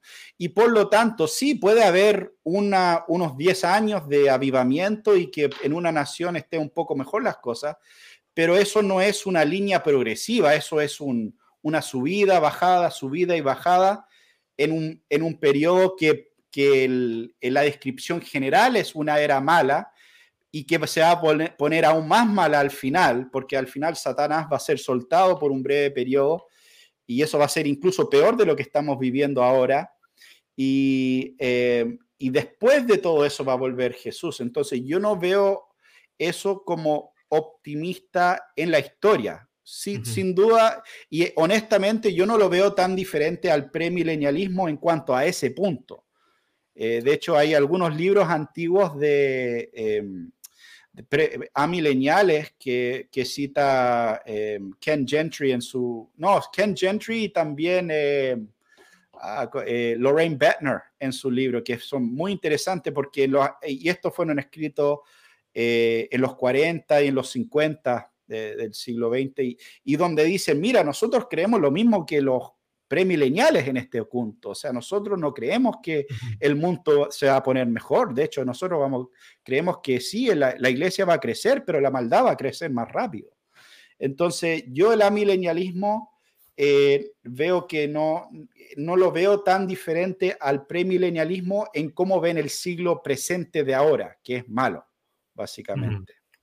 y, y donde todos estamos de acuerdo, al menos entre los calvinistas, es que el Evangelio tendrá éxito al 100% de salvar a todos los que Dios ha predestinado. Ah, claro. no va a fallar en ninguna persona. O sea, hay un éxito de 100% de las tres posturas, al menos entre los calvinistas. Entonces, se me hace que lo que distingue entre los pesimistas y los optimistas es qué porcentaje de personas fueron predestinados por el Padre antes de la fundación del mundo. Exactamente. Y eso es lo que, sí, e, es, y eso lo dice Spurgeon también, por ejemplo. Él dice lo mismo. Él, eh, eh, eh, claro, justamente lo que acaba de decir. Sí, de hecho, recuerdo que uh, Doug Wilson siempre usaba a, Charles Spurgeon para decir, ves, hasta los premileniales pueden ser optimistas. decía, Ah, yo soy optimilenialista. Esa es mi postura. hijo, yo quiero que mis hermanos amileniales sean optimistas como yo. pero para mí es, es algo que nosotros no podemos saber. ¿Cuántas personas Dios predestinó antes de la fundación del mundo? Si es más de 50% o menos, ah, no lo podemos saber. Sabemos que no todos son elegidos ah, y sabemos que todos los que sí son elegidos va a haber un éxito de 100% que el Evangelio salvará a todos ellos. Entonces, por eso yo no veo realmente una utilidad entre la distinción entre optimista y pesimista, porque es algo que nosotros no podemos saber. Es que yo, bueno, yo creo que eh, es importante el, el agregarle histórico, ¿cierto? Porque estamos hablando de, de, eh, de, qué tan optimistas o pesimistas somos en cuanto a la salvación de las personas en la historia y si pensamos que la mayoría va a ser salvo o pensamos que la mayoría va a ser perdida. y, y, el tema también es que la, la, la escatología tiene implicancias, ¿cierto? Entonces, por un lado, si nosotros creemos que la iglesia va a ser un pequeño remanente en la historia, matemáticamente, claro, no, no es que estamos diciendo, no, eh, no estamos discutiendo entre si un 97% es un 93%, ¿me entiendes? Estamos discutiendo si el, realmente lo inverso, si, si el 10, con suerte, el 10% de las personas que han nacido van a ser salvas o si es el 90% de las personas que han nacido. Ahora, entonces yo creo que es un tema y... Eh, yo, lamentablemente muchos de los libros postmileniales modernos no hablan tanto de este tema, pero, pero sí, por ejemplo, Lorraine Bettner habla de esto y algunos otros que, que entra más en ese, en ese asunto. Pero yo creo que sí podemos saber en el sentido de que el lenguaje que es usado en cuanto a los redimidos, o sea, ¿qué dice el libro de Apocalipsis? Es un número que nadie puede contar. ¿Qué es lo que Dios le dice a Abraham? tus descendientes van a ser como las estrellas. Eh, ¿Qué es lo que Dios le dice? Eh, que tus descendientes van a ser como la, arena. Eh, cuando, cuando dice ah, en el Antiguo Testamento, habla de las bendiciones, a, las maldiciones hasta la cuarta generación, pero, pero sus bendiciones hasta mil generaciones. ¿Y, cuántas personas hay en mil generaciones? O sea, yo creo que hay un, montón de, de em, un montón de, pasajes así que, muestran una, eh, una continuidad. Y, yo creo también simplemente, y este es un argumento de Warfield y también de Luce Doug Wilson, el lenguaje bíblico en cuanto a Cristo siendo el Salvador del mundo.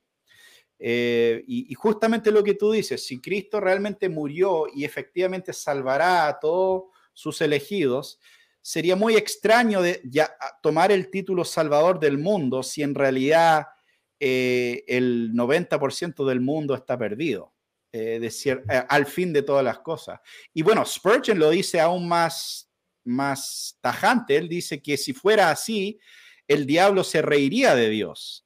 Él, él lo dice aún más eh, fuerte, podríamos decirlo. O sea, dice, no, Dios no, Jesús no permitiría que el diablo, se, que la gran mayoría se, se fuese al, al infierno y, y, y, aún así hacerse llamar el, eh, el, el, salvador del, del, mundo, podríamos decir. Entonces, bueno, esos son algunos, eh, algunos argumentos bíblicos, ¿no? y estoy de acuerdo contigo que, que, no, hay, no es que la Biblia dice, bueno, el número de los redimidos es 800 trillones 444 personas o algo así. O sea, Dios conoce el número, pero nosotros no. Pero la Biblia sí creo que nos, nos, nos apunta en una dirección eh, lógica en cuanto a, que Cristo vino a salvar el mundo y eso no fue una pequeña obra, eh, un pequeño grupito en la historia, sino que fue algo transformador del mundo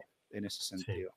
El número que la Biblia sí nos dice es 144 mil, que es el número de 12 por 12 por mil, que es el número de la totalidad de los elegidos. Ah, o sea, son todos sus elegidos y todos debemos de estar más que preparados para afirmar eso.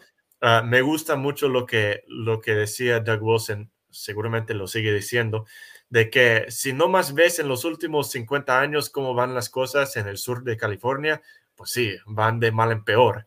Pero si vemos alrededor del mundo en, en cantidades de 500 años, ¿qué es lo que vemos? Pues en la iglesia primitiva hubo mucha persecución 500 años después tenemos a San Agustín, ah, el cristianismo es legal, 500, años después el evangelio está expandiendo, 500 años después tenemos la reforma y 500 años después de eso tenemos muchas personas afectadas por la reforma.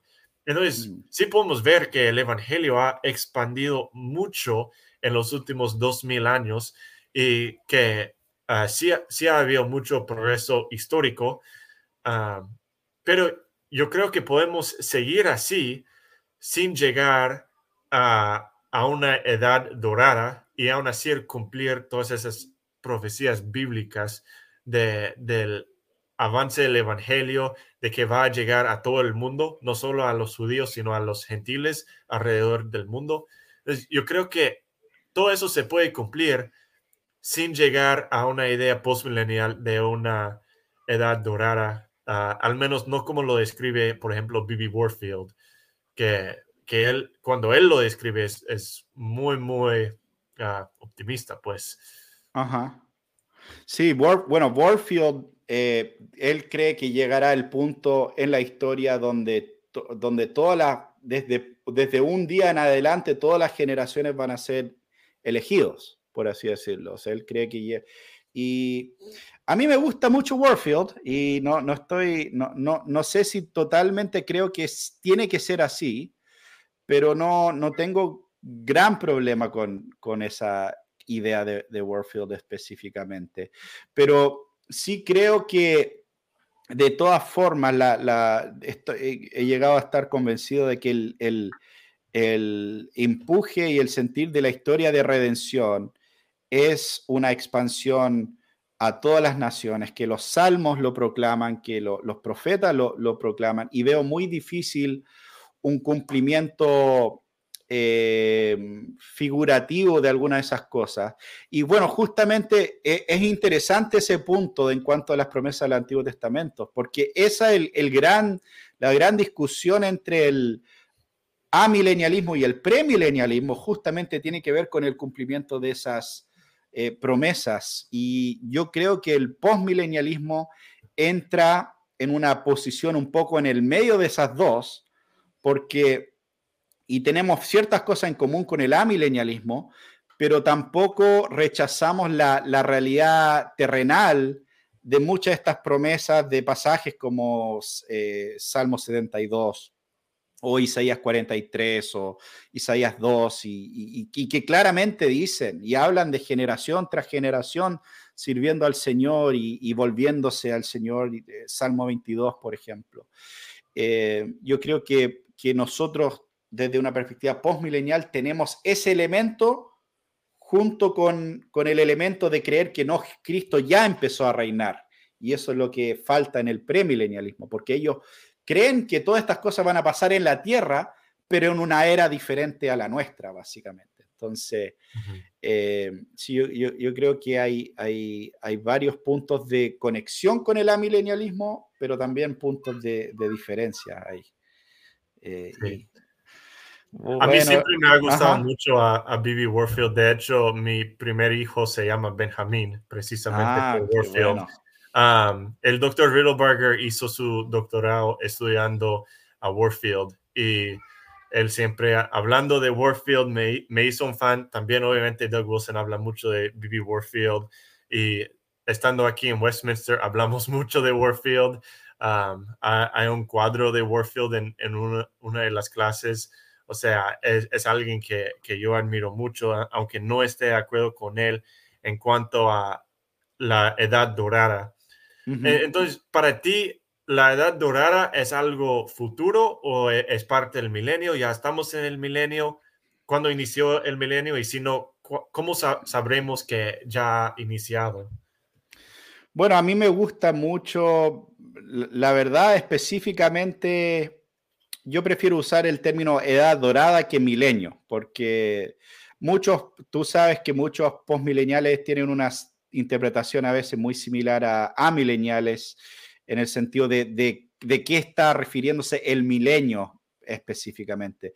Pero yo creo que la, una edad dorada se refiere a un periodo cuando el mundo esté tan saturado por el Evangelio y tan eh, lleno de la predicación del Evangelio y las naciones ya eh, esté tan lleno de cristianos que ya empieza, eh, empieza a haber una, un, cambio en el macro, ya donde, donde ya la situación mundial es, extremadamente diferente.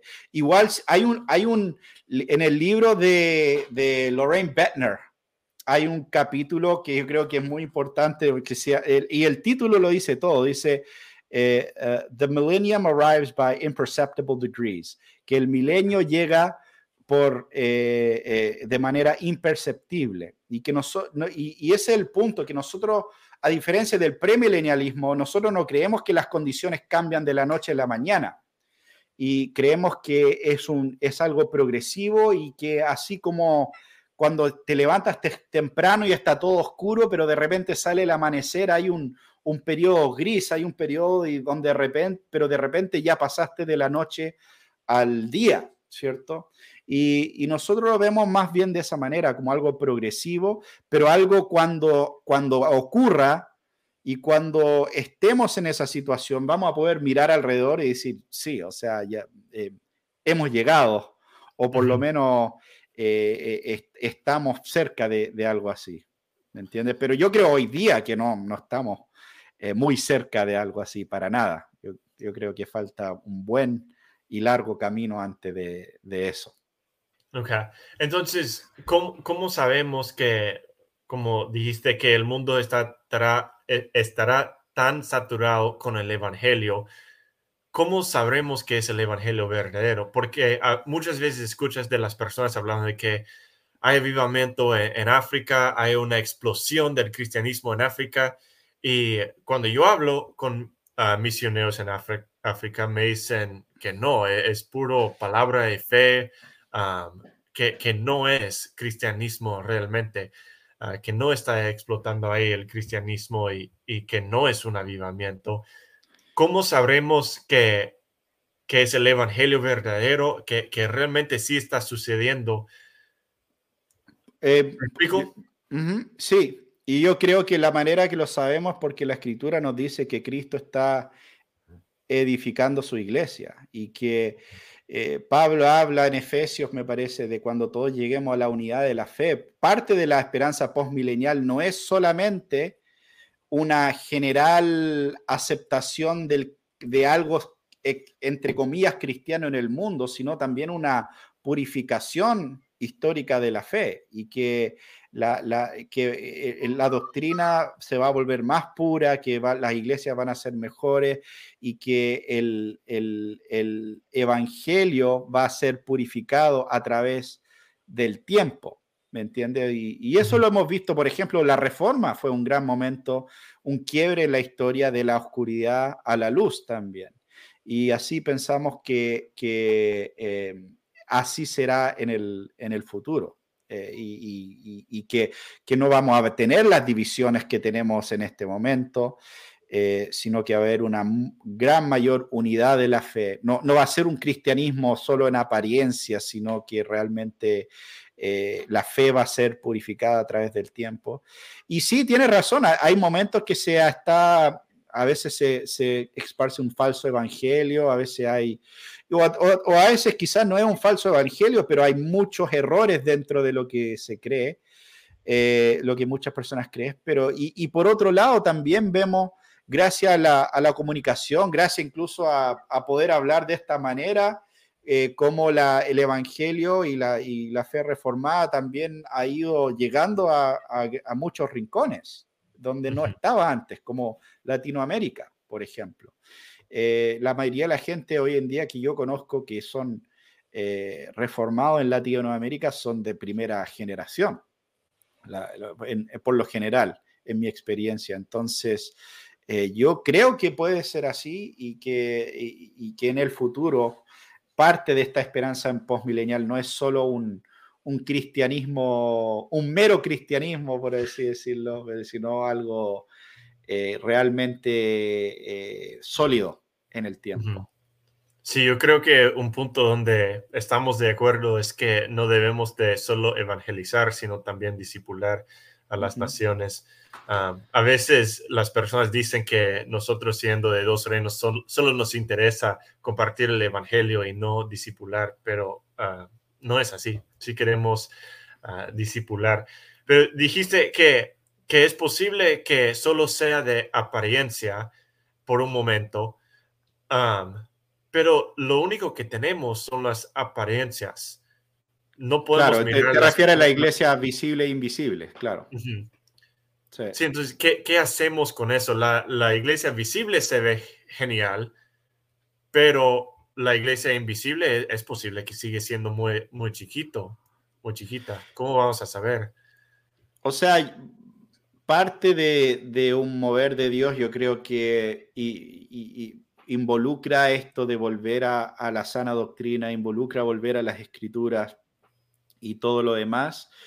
Em, y claro, o sea, eh, eh, eh, puede haber un porcentaje de, de personas no genuinas, es verdad, pero una mayoría de personas no genuinas destruye un sistema así finalmente. O sea, no, no se puede, yo creo que, que en el, con una minoría de, de, personas que están solo por la apariencia, claro, se puede llevar adelante un sistema así, pero si la mayoría es solo apariencia, ahí es donde vemos apostasía finalmente. Entonces, yo creo que esta, esta idea de evangelización mundial no va a tener éxito, es, es imposible que tenga éxito si es 90% solo apariencia, ¿me, me entiendes? Eh, no, no, no, va, no, no va a perdurar eh, eh, si no es una... Y, y, al final todo esto creemos es una obra de Dios, creemos que Dios lo va a hacer y, y que Dios, y, y, bueno, nuestra, nuestra visión desde una perspectiva postmilenial es que como Dios lo ha prometido, Él lo va a hacer, ¿me entiendes? O sea, si Él dice que las naciones ya no se levantará espada contra espada y ni se adiestrarán más para la, guerra, que va, eso va, tiene que pasar porque Jesús lo, dice. De la misma manera que nosotros creemos eh, que podríamos argumentar, no sé, bueno, eh, sí, la Biblia dice que, em, que, ninguno eh, de los elegidos se escapará de las manos del Señor. Pero bueno, ¿qué pasa si alguien decide lo contrario? ¿Me entiende? Uno puede decir eso, pero Dios no va a ser infiel a sus promesas.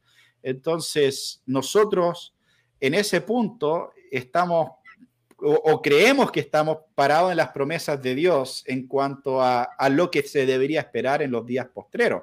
Ahora, podríamos estar malinterpretando esas promesas, eso es un tema de exégesis y de, ir a los textos, pero según lo que, lo que yo entiendo, eh, eh, si Dios dijo que, lo, que se va a lograr, se va a lograr. Yo no sé exactamente cómo, yo no sé quiénes van a ser las figuras que se van a levantar o, el mecanismo por el cual esto va a ocurrir, pero, pero creemos que son las promesas de Dios para la evangelización de las naciones, eh, al fin y al cabo, ¿no?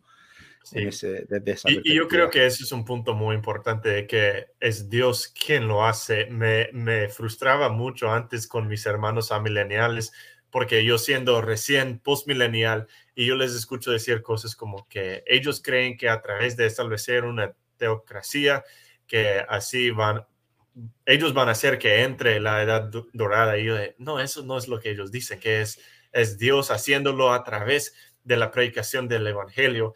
Y cuando las naciones son convertidas, entonces vemos también un cambio en las, en las leyes, en la sociedad, ah, que es una sociedad más justa. Ah, que a veces creo que hay muchos hermanos que, que no entienden ese punto del postmilenialismo. Justamente. Y bueno, para un último punto en cuanto a esto, un, pasaje que a mí por lo menos en los últimos tiempos me ha estado eh, impactando mucho es el Salmo 110. Y, es, pero cierto, siempre hablamos del versículo 1, Señor, siéntate mi diestra hasta que ponga tus enemigos bajo tus pies. Pero los otros dos puntos son los que, los otros dos versículos, 2 y 3, son los que me, me llaman más la atención en cuanto a lo que estás diciendo porque dice, el Señor extenderá desde Sión su poderoso cetro, diciendo, domina en medio de tus enemigos. En otras palabras, en primer lugar, Cristo va a estar dominando y reinando, no en una situación donde, donde eh, de la noche a la mañana ha eliminado a todos sus enemigos, sino en medio de ellos, en ese sentido. Entonces, eso ya tira el, el premilenialismo por la ventana, porque el premilenialismo dice, no, Jesús va a dominar eh, eh, después de eliminar a todos sus enemigos, ¿cierto? Pero el postmilenialismo, bueno, y también el amilenialismo creen que no, Cristo ya empieza a reinar aún en medio de enemigos. Pero después el versículo clave que, que, me llama mucho la atención, el versículo 3 dice, tu pueblo se ofrecerá voluntariamente en el día de tu poder. Y eso lo que me llama la atención es que el, la victoria de Cristo ocurrirá en la historia a través de las personas ofreciéndose voluntariamente y no a través de una sujeción de la noche a la mañana o un, poder militar o, incluso con la segunda venida de Cristo eh, a punta de espada, ¿cierto? Porque a fin de cuentas, esta idea de que la única manera que Jesús puede derrotar a su enemigos es, es viniendo con un ejército de ángeles y en cinco minutos arrasando con todos los enemigos, eso no es, para, desde mi perspectiva, eso no, no es que el pueblo ofreciéndose voluntariamente, eso es eh, un, un, ataque eh, bastante brutal y rápido, por así decirlo. Entonces, bueno, por lo menos desde mi perspectiva postmilenial, yo creo que esto enseña que los enemigos se entregan voluntariamente, en primer lugar, y, entonces, y eso es algo que um, había otro, otro intérprete em, eh, presbiteriano, eh, ¿cómo se llama? El, em, eh, ¿cómo se llama este tipo? Eh, es, bastante conocido. Albert Barnes. Albert Barnes tiene muy buenos comentarios sobre ese, esa sección, es postmilenial también. Y, dice que, lo que, lo que la manera que Dios obra es eh, convirtiendo, y la manera que reina en medio de sus enemigos es convirtiendo a sus enemigos en amigos, justamente, convenciéndolos, persuadiéndolos por medio del Evangelio. Entonces, por eso mismo es, irónico cuando la gente a veces habla de teocracia, porque la postura postmilenial es la menos imperialista que existe, porque el premilenialista cree que, que Jesús viene con la vara de hierro y que destruye a sus enemigos de la noche a la mañana. Y nosotros creemos que no, que eso es algo, eh, por medio del Evangelio, de manera persuasiva, Jesús convierte a sus enemigos en amigos en la historia. Sí, e, ese es otro problema con el premilenialismo, que ellos después dicen que vendrán de Og y Magog y se levantarán contra el Señor. Pues si Él ya destruyó a todos sus enemigos, ¿de dónde vienen estas personas que, van a ir en contra de Él? Ah, el versículo 3 dice que tu pueblo se ofrecerá voluntariamente, ah, que el pueblo son las personas que antes eran sus amigos, eh, sus enemigos, no amigos, sus enemigos se vuelven su pueblo voluntariamente. Ah, pero aún así tiene enemigos en la tierra y por eso dice en Apocalipsis 19 que va a venir a destruir a todas esas personas. Entonces me pregunto si, si tú pondrías ah, o tendrías una interpretación uh, preterista de Apocalipsis 19 o, o si crees que cuando Jesús regresa en el día postrero, que también en ese día va a vencer a, sus enemigos con la espada. O sea, yo, yo, yo llamaría mi interpretación de Apocalipsis 19 más idealista en realidad, porque yo, yo creo que esa sección está hablando yo creo que esa no es una visión de la segunda venida de Cristo, cuando Cristo está, viene cabalgando en un caballo blanco y todo eso. Yo creo que esa no, no está hablando de la segunda venida, sino que es una visión del evangelio de Cristo saliendo a conquistar las naciones, con Cristo a la cabeza, con la espada que sale de su boca, que es la palabra de Dios, que es la, palabra y, el Espíritu eh, conquistando las naciones. Cristo reinando desde el cielo, sobre cielo y tierra. Entonces Cristo está involucrado, no es que está totalmente separado de esa conquista, pero está haciendo desde su trono celestial, guiando a su pueblo eh, por medio del Espíritu Santo y su palabra a, predicar el Evangelio. Así que yo, lo que, y esa conquista total es lo que está ocurriendo en la historia. Entonces, para mí, toda esa sección no tiene, no tiene mucho que ver con la segunda venida de Cristo, sino más bien con la conquista del Evangelio de las naciones, eh, al, fin de cuentas, en esa sección particularmente. Me, gusta mucho esa interpretación, de hecho. Ah, sí. para mí tiene mucho sentido. Sí, hay algunos otros que, por ejemplo, creo que Doug Wilson lo interpreta más como específicamente en relación a Jerusalén o algo por el estilo, pero yo nunca lo he entendido de esa, de esa manera, por lo menos. Eh, yo lo he visto más de esta forma eh, idealista. Y, bueno, eh, y eso es lo otro, que no todos los postmillennials eran preteristas, o sea, Warfield, obviamente no, Rushton y tampoco hay muchos otros que no, que, no, que veían esto de manera similar a lo que estoy describiendo en cuanto a, por lo menos, el capítulo 19. Pero... ¿Dónde queda Ken Gentry en eso? Porque sé que él ha estado en el, en el problema con Gary DeMar, pero él, él sí es preterista de cierta manera también. Él es preterista parcial. El tema también ahí con todo ello es que eh, em, em, eh, Greg Bansen fue profesor de ellos y Greg Bansen era preterista parcial, aunque también incluso él es un poco diferente a la visión de ellos. Pero em, él, entonces muchos de sus estudiantes como eh, Ken Gentry, Gary DeMar, incluso Peter, ¿cómo se llama este? Peter que escribió varios comentarios. Eh, bueno, eh, eh, James Jordan, casi todos ellos son eran estudiantes de Bansen y, también terminaron preteristas parcial en ese sentido. Pero también hay, hay otros, Lorraine Bettner, por ejemplo, es idealista también. Así que hay una variedad ahí. Sí, también entre los amileniales. Yo creo que idealista es muy común, ecléctica. Claro. Ah, histórica, probablemente sería la más común. Sí, ah. y, yo personalmente estaría más al medio, en, un poco ecléctico entre idealista y preterista parcial. Entonces, quizás 70-30, algo por, algo por ahí. Yo siempre digo, uh, depende del pasaje, porque yo, yo no sé. Es, un buen desafío pasar versículo por versículo por Apocalipsis. para... No, sí, sí, pero con, por ejemplo, las profecías del Antiguo Testamento, pues depende. el contexto a qué se está refiriendo. Podría ser que sea una referencia a la destrucción de Jerusalén. Ah, es posible que no. Claro. Ah, y muchas veces prefiero no tomar una postura porque es algo muy difícil de discernir, al menos para mí.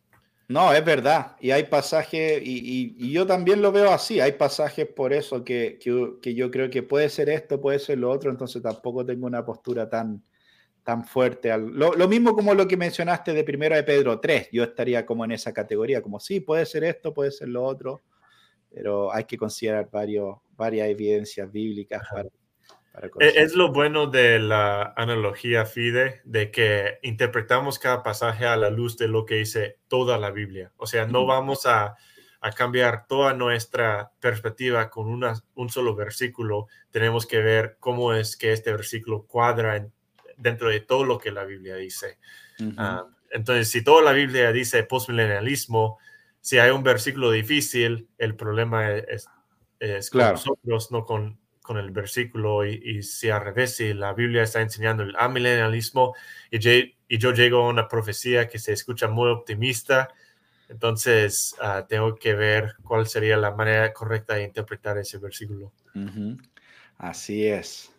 Bueno, hermano, llevamos casi dos horas conversando estos temas y bueno, podríamos seguir otra hora fácilmente porque muy bueno hay mucho que, mucho que hablar, mucho que cubrir en cuanto a estos asuntos, pero sé que algunos de los, de los hermanos que nos están escuchando, eh, eh, yo creo que van a ir saliendo pronto, pero eh, creo que, un, buen punto para, para, para llegar en la conversación, no sé si tienes algunos puntos finales o algo algo para eh, concluir en cuanto a lo que hemos estado conversando en este rato.